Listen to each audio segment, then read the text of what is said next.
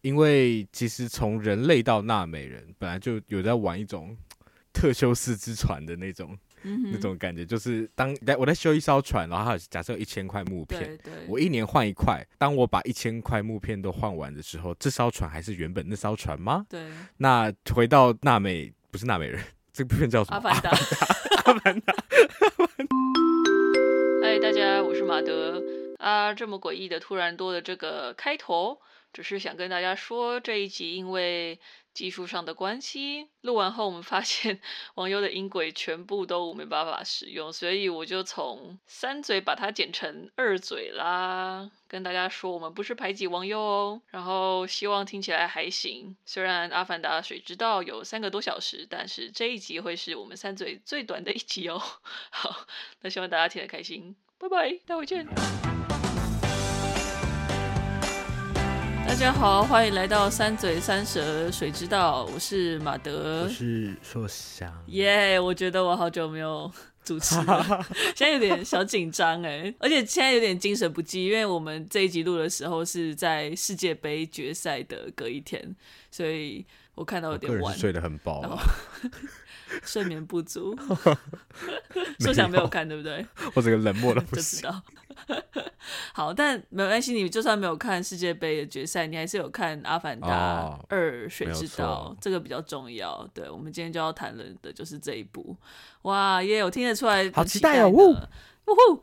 好，那我们在讨论之前，我们还是来看一下听众留言。今天有两则都是来自 First Story，然后他们都是有赞助的听众，耶！感谢。好感动哦！圣诞节好暖心哦，嗯、快到了，发红包了，发红包了，圣诞快乐，耶！谢谢。好，那第一位就是我们的 Emily Potter 二一四，他回应的是我们的代码的认识台湾系列那一集，在讲渣男那个。他说感谢三嘴的渣男系列，我喜欢，往后请继续。真的要吗？我不知道为什么有这个声音，对不起，我道歉。嗯，我。此外，也超级赞同马德的观点：一个人就算再有才华，做错事也是要承认错误并改过，绝不能因为他是才子就纵容他。说的真好，再度谢谢三嘴。不客气。Yeah. 好，太害羞。力宏要付出喽！对，你整理的很好，真是太棒了。上的真是时候。啊，你们真的很会选时间呢，很棒。好，那下一位听众是 Fishbook。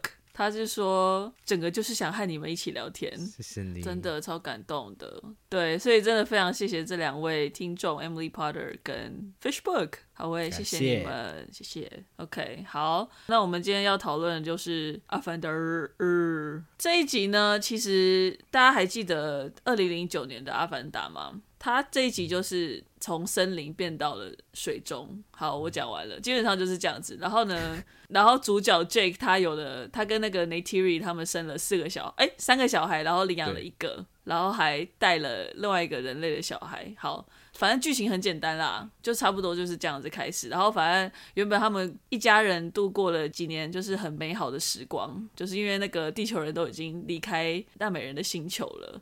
哦，对，Pandora 啦，我一直想不起来叫什么，好糟哦。但是剧情要发展，就是因为地球人又回来了，就是很烦的又回来了，所以又逼迫了那个 Pandora 上面的纳美人，又必须要跟地球人打仗了。然后，对，大概就是。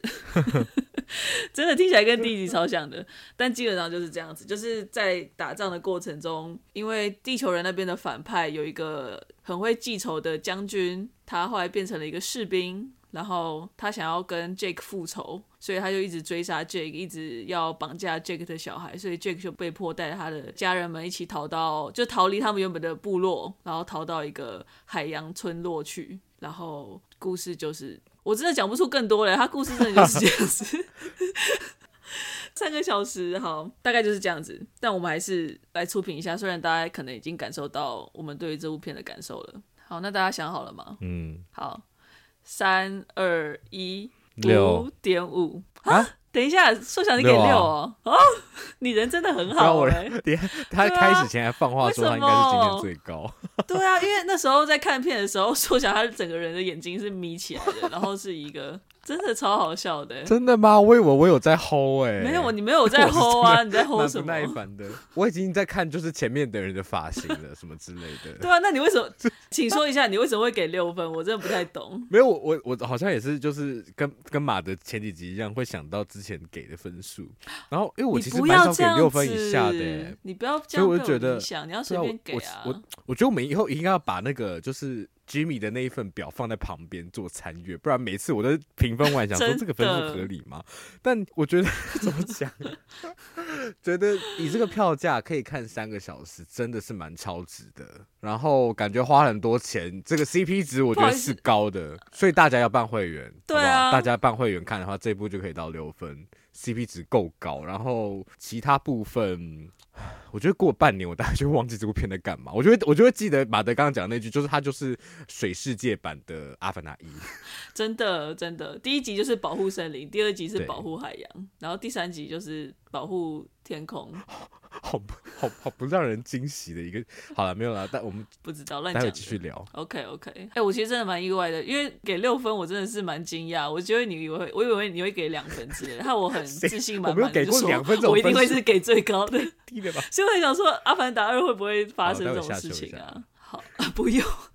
对对对，好了，那大家可以听得出来，就是我们对于这部片可能没有。评价不是很高，我们今天要有点逆风飞行了啦，因为其实真的去看蛮多，他的评价真的都蛮好的。我，我是真的不懂哎、欸，真的。好，那我们就来讨论这件事情，嗯、因为其实我看到很多评价都是称赞那个这部片的技术突破，然后我其实就想要问说，技术跟故事对于一部电影而言，什么才是最重要的元素吧，或者是最重要的成分？就是，嗯，或者是说。我们怎么样才会成为一部好莱坞的巨片？嗯、就是因为这部片其实是真的是一部大片嘛，它砸了不知道多少钱，然后花了十三年才终于把它呈现出来，然后的确也是票房应该也会蛮好的。但是好像在好莱坞巨片跟好片之间又有一个差距，那你们觉得那个差距是什么？也不一定是差距啊，这不是就是不是互斥的啦，他们不是互斥的，就是不会说你是好莱坞巨片就不是一个好片。嗯但是好像在好莱坞巨片中，你还是会觉得，哎、欸，这个为什么会这么受好评？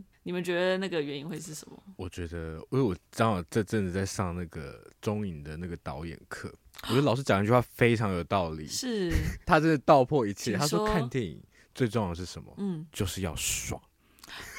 哦，可是我我觉得的确他听到觉得哦，就是要爽这句话是对的吗？但后来想，其实是因为对每个人来说，那个爽的点就是不一样。比如像刚马德说到 很多的，比如说评论会提到技术这件事情，但至少对我而言呢，我根本就不懂技术，所以我看到技术突破，他对我来说就是哦，好漂亮哦，就是我其实不在乎那个技术，或者他根本就没有进入我的知识的视野之中，所以我不会感受到他所谓的技术突破。他这个东西。这都是要后来，要么是先我去看电影之前，要么是我看电影之后，我再补上我这个整个观影经验里面才会知道说，哦，他的技术有突破，所以那时候我看到的那个是怎么样怎么样怎么样。可是对很多一般大众来说，我不觉得技术突破会是一个多重要的东西，因为重重最最重要就是他最后呈现出来的画面，或是诸如此类，就是在那个荧幕上你所看到的任何事情。然后我们在之前其实讨论爽片的时候，譬如我们讨论过什么爽片？呃，子弹列车的时候 又要来鞭尸，狂鞭尸。对啊，但是我觉得它真的是一个很好反思的一个题材，就是为什么它好像设计的这么爽，可是看起来这么不爽？我觉得其中一个点还行了啊，对我啦，不会不会，我今天会当那个《阿凡达二》的拥护者。谢谢你，你要来平衡一下，我来平衡一下 调性。但我我觉得在这个时代，其实大家很不缺刺激耶。应该说，很多人都会说他进电影要看爽的东西，爽片。可是现在你要可以看到让你爽的东西，真的太简单了。所以真的吗？我觉得大家会不会就是因为刺激太多，反而越看越不爽？就是越看越难爽。我觉得就是这样，越看越难爽。对对对对对，对啊。所以好像其实。在这个时代，故事的重要性好像更容易被显现出来，因为我觉得大家很容易疲劳，嗯，所以不管你做出多么视觉上多爽的东西，大家都很快就会觉得，哦，就是这样，它就是有一个天花板在。但一个好的故事，这也回归到到底马德刚刚问说的什么样的片是好片？对我来说，其实也不只是电影，我们可以退一步说，怎么样的作品好了，就一个艺术作品是一个好的作品。对我来说，就是要可以让我有好奇，因为我觉得不管是什么样的媒介，它最终都是创作者在跟他的观者在进行沟通。比如说，我看到《阿凡达二》的故事，我觉得我最大的烦躁就是，我真的完全不好奇他发生什么事情，或者我完全可以知道他要干嘛了。嗯、那对我来说，这个对话就已经我已经把那个窗户关上了，所以我就没有再跟这部片有任何的连接了。嗯、所以，好像真的重点不是说它视觉上好或不好，而是那个故事本身的设计有没有办法让我一直跟这部片保持着连接。当然，技术我觉得有时候形式也是内容的一部分，嗯、不是说那些东西完全不重要，但呃。我会觉得内容好像重要很多很多很多。嗯嗯嗯。好，那我来帮《阿凡达二》讲一下话好了。我觉得，我觉得回到技术跟故事的讨论，我觉得电影这个艺术媒介它本身就很特别。它当初会诞生也是来自于技术的突破嘛。所以我觉得其实电影它本身就一直跟技术很绑在一起。然后我认为，呃，为什么我还是给它五点五分？虽然我觉得它它故事应该是零。但是，对，我原本想想在想要不要给他六分，但是好像又给不上去。其实好像也可以啊，但反正好回到就是计算故事这件事情，对对，就是因为很多人就会在称赞这部片的技术突破嘛。然后我觉得我一直在思考说这件事情的重要性到底有多少，就是说。一部片对于整个电影界的技术贡献是否可以胜过就是它的故事的贫乏？就我一直在思索，因为我发现很多人都觉得这部很好看嘛，然后我在我一直在想说这个可能性会是什么？然后我觉得的确就是技术突破可能还是有它一定的让人兴奋的地方。应该说，就算这部片的故事可能很烂，但是它创造出了新技术，说不定可以带给未来更多电影。一些就是在讲更好的故事的可能，当然我不能说，因为它达得到这件达到这件事情，就说这部还是一部好电影啦。我觉得这是两回事。但是我在想说，好莱坞巨片很长，他在追求的是一种所谓奇观，就是能够带给观众看到他们平常看不到的东西。那我觉得《阿凡达二》的确就是他创造出来的海洋世界，尤其他用的新技术，因为。它很重要的一个部分就是他在水中拍那个动作捕捉嘛，这其实算是历史上第一次有这样的技术呈现。像他第一集《阿凡达》的时候，他们在水中的那个动作捕捉，其实都是要吊那个钢丝然后去模拟的。但是这一部他就是导演真的很疯，James Cameron 真的很疯，他就是要他的演员都下水去学自由潜水去游泳嘛。好赚哦！你们有看到 Kate Winslet 那个吗？那个新闻吗？哦，你说七分钟吗？没错，他就是自由潜水，然后憋到七分钟，然后是打破汤姆。克鲁斯的记录，好赞，就说很赚呐、啊，超级扯的，对啊，我觉得这也是有趣的一个地方，就是因为你在这个技术之下，有时候演员都不太确定。就是他们到底演的成分有多少嘛？像很多人看到那个幕后才说：“天哪，他们是真的有在演戏耶！” 就是他们那个表情动作是真的很多，因为他们是要用那个特效再去捕捉他们的脸部表情嘛，或者是肢体动作那些的。对啊，所以其实我觉得有一部分分数也要给，就是这些我们看不到的演员，因为他们在那个幕后真的也是很拼了命的在演戏啦。然后我觉得很好玩一点也是说。在这个特效之中，好像可以突破呃演员本身的一些年龄限制，就像雪歌尼维佛，他可以去演他们女儿，就变成是，对，我知道这可能某一部分也是蛮有趣的啊，只是就是他好像他是不是也是一种把表演这件事又提到另一个层次的一种方式嘛？嗯、对啊，对啊，所以其实这个可能性也蛮好玩的，对。嗯好，那我们接下来就来讨论刚刚有提到的故事好了。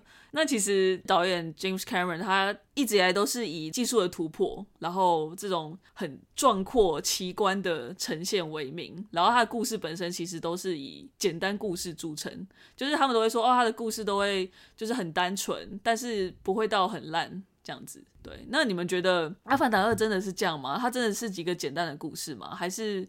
它是一个很重复性很高的故事，然后你们认为就是这部片它的剧情上最大的败笔是什么？因为我觉得《阿凡达一》它其实是简单的故事，它其实算是就是风中奇缘，嗯、然后到那个潘朵拉的风中奇缘嘛，它就是一个很中规中矩的故事。对，那你们觉得什么样？就是《阿凡达一》跟《阿凡达二》之间那个差别是什么？我觉得二他很努力要追求一种史诗感。哦，可是故事本身我先讲你刚刚讲到重复的部分哈，嗯、我那时候看的时候也是也是一直感觉到这边就是。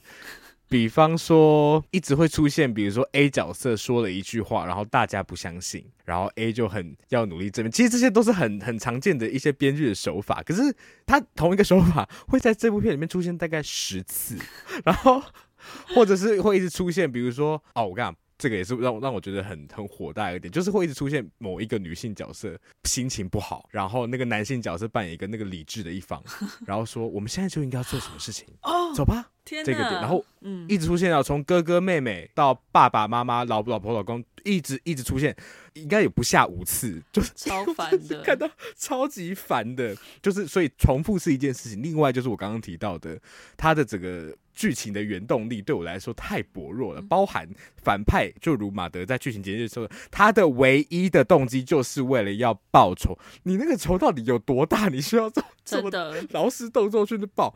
我超级不懂哎、欸，我我真的超级不懂，而且死的多少人啊？我真的真的，而且对我来说，这部片就一直。它背后有一个很大的驱动力，是。就是我们以前好像有某一集有聊到的，就是英文有一个词叫 toxic masculinity，中文可能翻翻译成有毒的男子气概，对，就是包含我刚刚说的那些不知道可不可以说人说教的一个那种台词，但他会一直有种哦，我会觉得你都已经把他对家庭的想象好无聊哦，对，你都已经是在一个一个完全是虚构架空的奇幻世界的新的一个种族，然后你用一个这么这么这么传统的一个想象，因为他的思想他是地球人的思想啊，对对对，所以就是完全这这点就是看破手脚。我然后就是我一直期待有一些翻转，可是就是没有，没有就真的没有，完全没有。没有对，我觉得其实像其实有一个角色还蛮容蛮值得翻转的，是那个啊，其实有几个，比如像 Spider，其实我觉得他也没有被写的很好，很无聊哎、欸，我觉得他好奇怪，他好莫名其妙。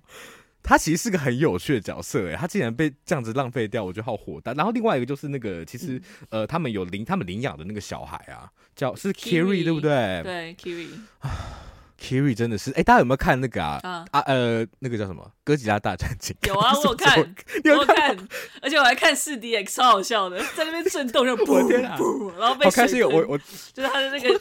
金刚还被水喷，他在船上打架，他在船上打架，然后那个金刚那边咵，那个水要喷上来，哦，超爽的，超好笑的。其实我我会觉得 Kiri 是家庭里面我最有兴趣的角色。他其实也承袭了某一种典型，就是其实以前在神话里面会看到，他也是一个很经典的的形象，就是女性她。的某一种力量会来自她的纯洁，像我刚刚提到《哥吉拉大战金刚》里面也有一个像是呃小女生听障的一个小女生，她也是这样的这样的形象在。嗯、那其实我觉得她有做到某一种翻转，是她的身世到底是怎么来的？我会对这件事很好奇，因为她甚至她好像有一种她妈妈是圣母玛利亚的感觉，就是莫名其妙怀孕了。对，其实你知道我认真在想，他妈会不会就是那个以前那个博士跟 Ava 的小孩，就是已经对、哦、我又在想这件事情，但是他就没有发展。嗯、对不起。说想继续，对啊，我也觉得这也是他我比较常看到 Kiri 就是在心情不好，对，然后想说你在你在不好什么？对啊，你告诉我吧，我拜托你告诉我，你到底在心情不好什么？所以我会觉得这些东西，你要说他其实留这些线，他也没有真的到多简单吧？这个故事，而且这个简单到底是指什么？是指单纯吗？他其实超级不单纯的、啊，这个故事超复杂的。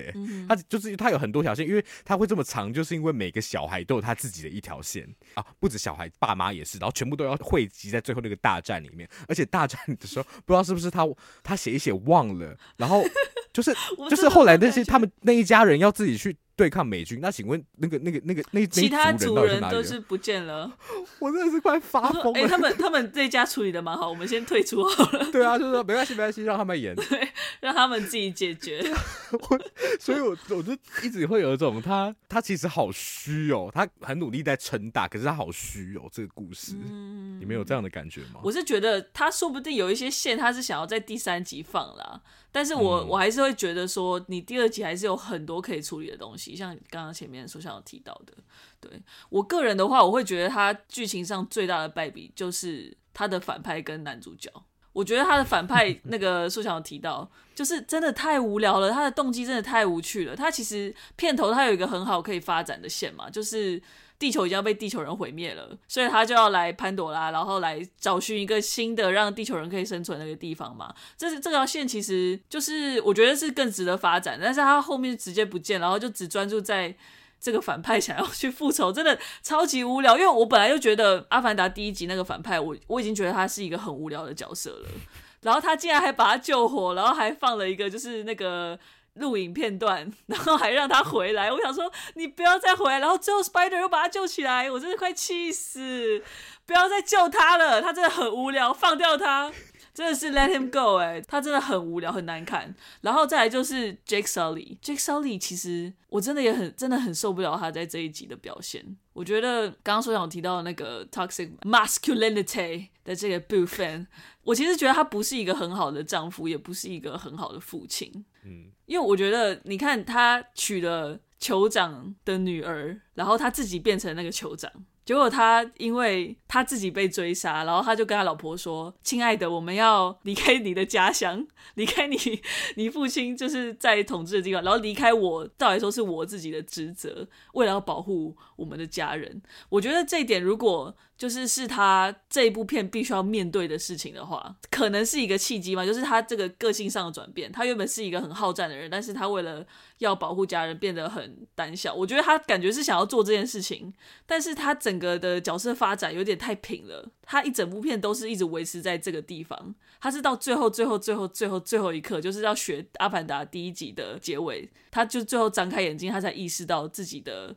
退缩或者是逃避其实是错的，就他真的太晚才有这个转折了，真的太晚，我就觉得很烦。就我觉得觉得那时候他不是逃到那个海洋部落，然后他明明就听到很多其他的部落都因为他然后被烧光，然后他完全没有觉得，哎，这好像是我的问题，我应该要去找那些，他没有这么想哎。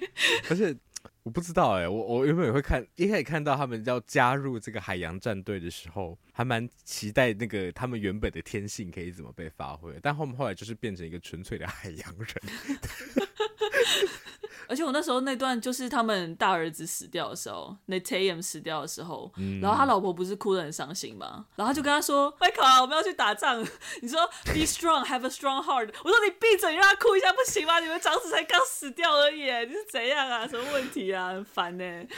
哦，气死了。”他死掉，我真的心中没有半点的波澜，但我听到有哭声，我想说。你现在哭得出来，你真的太厉害了。我觉得也很棒啦。对啊，我知道。也好啦，我觉得有有大家有享受到，我觉得是很重要。毕竟三个小时，那很棒。对啊，我觉得很棒。对啊，而且重点是他们跑回去是为了救 Spider，然后一救回来，Spider 说：“我带你回去，我告诉你，我知道在哪里了。”然后就哎呀，Spider 又带他回去。然后我想说，那他长子是为什么要死？真的是很没有必要，哎，真的是蠢爆了哦。啊，我不是要帮他讲话的吗？但是讲到他故事，我真的就讲不出来，他真的是很烂，那个剧情真的是烂透了，而且他的台词很重复，就是你真的到片尾可以听到一模一样的话，然后你其实，在预告片就已经可以听到一模一样的话了。没有错，我就是在想这件事情，对啊，我就是在想这件事情。I know it's this home is our fortress. The fuck you，真的是蠢爆了，这是。那一句台词啊，我那那句真的一直重复出现，我好不能理解哦。对啊，就是他每次我都觉得你到底凭什么讲这句话？我不知道，而且我真的觉得他不是一个很好爸爸。你看他怎么对待他的小孩，他就是一个完全就是军事压制的。方法嘛，然后完全没有在跟他小孩沟通的，他小孩就是一定要听他讲的话。就是我觉得这一点，照来说，我还以为他是一个会发展的东西，就是他会意识到说，他可能对待他小孩的方式，其实某一部分是错的。就是其实有压制的东西，就是我真的觉得 n a t i r i 你赶快带着你的飞龙飞走吧，还有带着你的小孩飞走吧，赶快离开 Jack，。我觉得他真的很有毒，真的赶快离开他。赶快回家，反正你一定也可以照顾自己，那么强，你可以照顾你的小孩，你不用这个 Jake Sully，他真的有问题。然后，可是我一直觉得他要他要去处理他怎么去教育小孩这个部分，结果后来完全没有，最后还是以一个就是二儿子，原本是一个就是个叛逆小孩，然后跟父亲都处得不好，最后还是得到父亲认同这样来做结，我又觉得很不行，就是为什么是这个小孩要得到这个父亲的认同，而不是这个父亲要反省自己的行为？唉，好喜欢哦！对啊，好棒哦，好喜，好喜欢。哎、欸，而且我记得我看完片之后，我跟 G 边回家路上，我跟他讲分享一件事情，就是我觉得这部片如果他把它变成纪录片的话。就是他真的是把它当做 Discovery 伪纪录片吗？没有，就是变成 Discovery，变成那个 National National Geo Geographic 那个，就是拍成那种东西的话，就是你知道，这是拍一个纳美人类学，然后。去了解他们的文化，然后他们怎么跟他们生物互动的话，我觉得他如果真的整部片都讲，我还会比较想看。因为我其实那时候刚开始，他不是有一段真的是在就是在海洋部落那边，然后就是在学习他们的就是习俗啊，或者是生活习惯那些的那一段，我其实算有比较投入进去，就是哎、欸，就是有什么不同的生物啊，那他们的他们习惯都什么这样。结果他就每次要切回那个反派，然后要说 Jake 在哪里？我们就是有追踪到一个有一个讯号出现了，然后就觉得不要再回去那反派，我真的受够他了，我就很跳脱。我每次要投入的时候，他就会切回那个反派，然后我就会很生气，我想说你为什么要回去？唉，结果每次我以为我会冷静，都我都变得超激动的。好，所以讲到这点，就是其实我觉得《阿凡达二》它有很多不同的走法，但它走了一个我觉得真的是最无聊的故事线。所以我觉得它其实有很多未尽的潜能，因为它宇宙观其实很庞大嘛，所以有很多可以发展的议题，但是就是真的错失了很多机会。那我就想问二嘴说，你们有哪些希望可以加进去，或者是觉得这本来可以进一步探索的主题吗？我最直接想到好像还是 Spider 哎、欸。哦，因为 Spider 跟他爸的关系还呃，跟那个人的关系还蛮有趣的。嗯嗯，嗯，因为其实从人类到纳美人，本来就有在玩一种特修斯之船的那种、嗯、那种感觉，就是当我在修一艘船，然后假设有一千块木片，我一年换一块。当我把一千块木片都换完的时候，这艘船还是原本那艘船吗？对。那回到娜美，不是娜美人，这部片叫什么？阿凡达。阿凡达。阿凡达里面的设定就是他们会，就是你是身为人类之身会先死掉，然后你的记忆会存到这个称之为阿凡达的身躯里面，然后你会以这个方式到那个星球去生活嘛。那他，所以他跟他爸，他那个人到底是不是他爸，或者他要怎么去处理跟那个人的关系，其实就蛮有趣的啊。然后还有就是那个反派本人要怎么去认识他自己跟。那个壳的关系，嗯，可是好像他们没有没有打算处理，这个，处理这件事，他好像就是把，他就是用哦，我现在有他的记忆了，然后交代说哦，我现在就等于他，嗯嗯，就就没了，有一点这种感觉，对，对，但是其实他。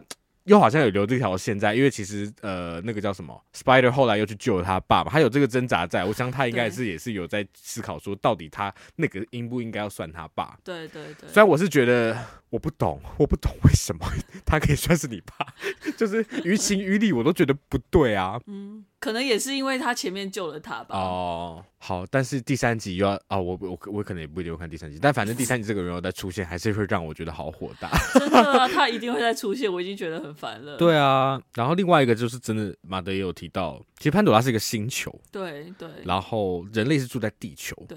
但这次会觉得啊，看到的是一个我原本期待以为是会看到 A 星球打 B 星球的故事，它变成星球之间的大战，但还是这群美军 好像还是在攻打一个部落的感觉，就会让我觉得那个世界观有一点奇妙啦，就是它的尺度有点难抓，忽大忽小，对对对，对啊，嗯，那可能他也要想要留潘朵拉上面还有其他的线在吧，对。但嗯，觉得还蛮期待啊！我要讲蛮期待嘛，但觉得好像可以发展的是，既然你都要扣到环保的议题的环境的议题，像这一部应该就是史上最大的金屯宝玉的大片啦。真的，然后那一段真的蛮残忍的，就是他们猎杀图控的那一段。真的是对，蛮心痛的，嗯。但除此之外，其实这个尺度还可以再拉得更大，就是对，好像不止讨论到这样子，会让我觉得蛮怪啦。那个对，就是为什么会在很中间的一个尺度？对，因为它的大框架还是那个复仇故事嘛，就是很无聊那条线，嗯。但是他在中间放了一个其实更重要的议题，然后你就想说，嗯，嗯这是应该用这样的篇幅就解决的事情吗？这不是应该是整个更大的应该要讨论的东西？嗯，对啊。其实我觉得 Spider 还有一个很好玩。玩的地方就是他身为人类，但是很想要成为纳美人的这个想望。嗯，对啊，就是要怎么？我觉得他是他才是真的会跟我觉得跟某一部分跟 Kiri 很像嘛，就是他不太知道自己的身份到底是什么，因为他虽然清楚他的肉体上是人类，然后人类相较于纳美人来讲是非常脆弱的。就是整个体能上没办法跟上嘛。对啊，可是他的文化，他从小到大又是跟纳美人一起相处，所以我觉得他的那个身份错乱，他其实真的有一种。这样讲又不太对，不是泰山啦，因为这样泰山就会说大美人是猩猩，但也不是说泰山，应该就是说。应该就是说，它的生长环境跟它，应该说它是在一个不同的种族、不同的生物类别，就是在这样的情况之下长大。那他要去怎么找到自己的身份认同？我觉得这个其实也蛮值得讨论的。但说不定之后会啦，我也不知道。嗯、所以我，我我同意你们说的，就是这两个角色，然后还有环保的议题嘛。我觉得另外一个议题，它也很值得讨论，是殖民的议题，就是这些地球人他们来到这边，因为其实我们看到很多都是。都是那个那个意象嘛，就是一个所谓扩张扩文明或者是科技比较发达的一个民族，然后去侵犯所谓扩张扩比较原始的民族的他们的地盘啊，或者是想要去破坏文化这件事情。对啊，我觉得这件事其实真的也很值得去讨论，而且他明明就已经有这样的宇宙可以让他们去发挥了，但是也没有去碰触它。对啊，你看像 Frozen Two 是不是就碰到了？哎，我又提到了哦，对，想不到吧？对对对。哦，我想到讲到 Frozen Two，我我觉得我那天跟我妈讨论，她又提到一个我觉得很棒的点，她说。因为其实他们要放复仇线，就是为了要让他们逃离开原本的部落嘛。应该说这件事情，就是因为 James Cameron 他很想要拍水世界，所以他就是必须要放这个，让他们离开原本的村落。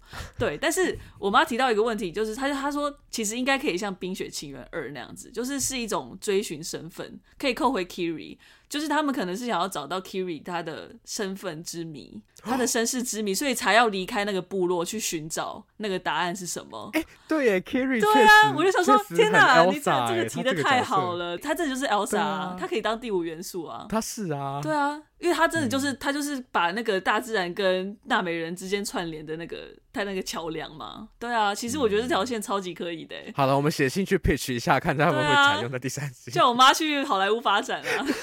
对啊，我觉得提的超好的，对，这是一条线。然后我觉得好像这不是一条线，这些来不及。但我觉得这可能，我觉得这蛮好的，因为我觉得比复仇线好看太多了。嗯，然后另外一个我自己想看的，其实有点跟硕强前面提到的有一点点像，但是是大家是不是还没看过《逃出绝命镇》？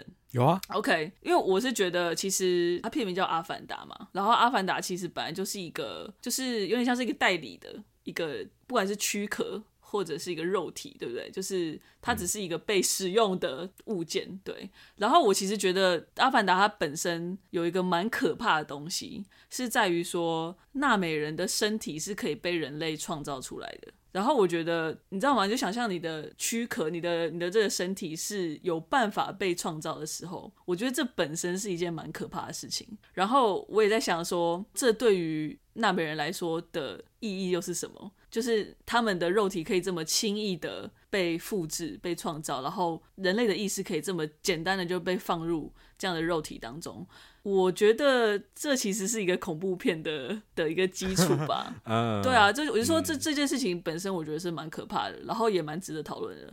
我就会觉得，如果不是一个白人导演来拍的话，可能会比较可以去探索这个部分的东西，就是有一点点，不管是肉体被窃取，或者是。就是被复制的这个概念，为什么这个纳美人的身体可以这样被复制？那人类呢？人类好像也没有在做这件事情，但是是以以一种去清洗他们文，慢慢清洗他们文化的感觉，文化殖民的感觉。但我其实觉得他这个他这个设定本身蛮恐怖的。然后我觉得其实对，可以想一下，就是对我觉得应该也会蛮好看的。但是我我不觉得阿凡达是有有办法讨论到这件事啊。对。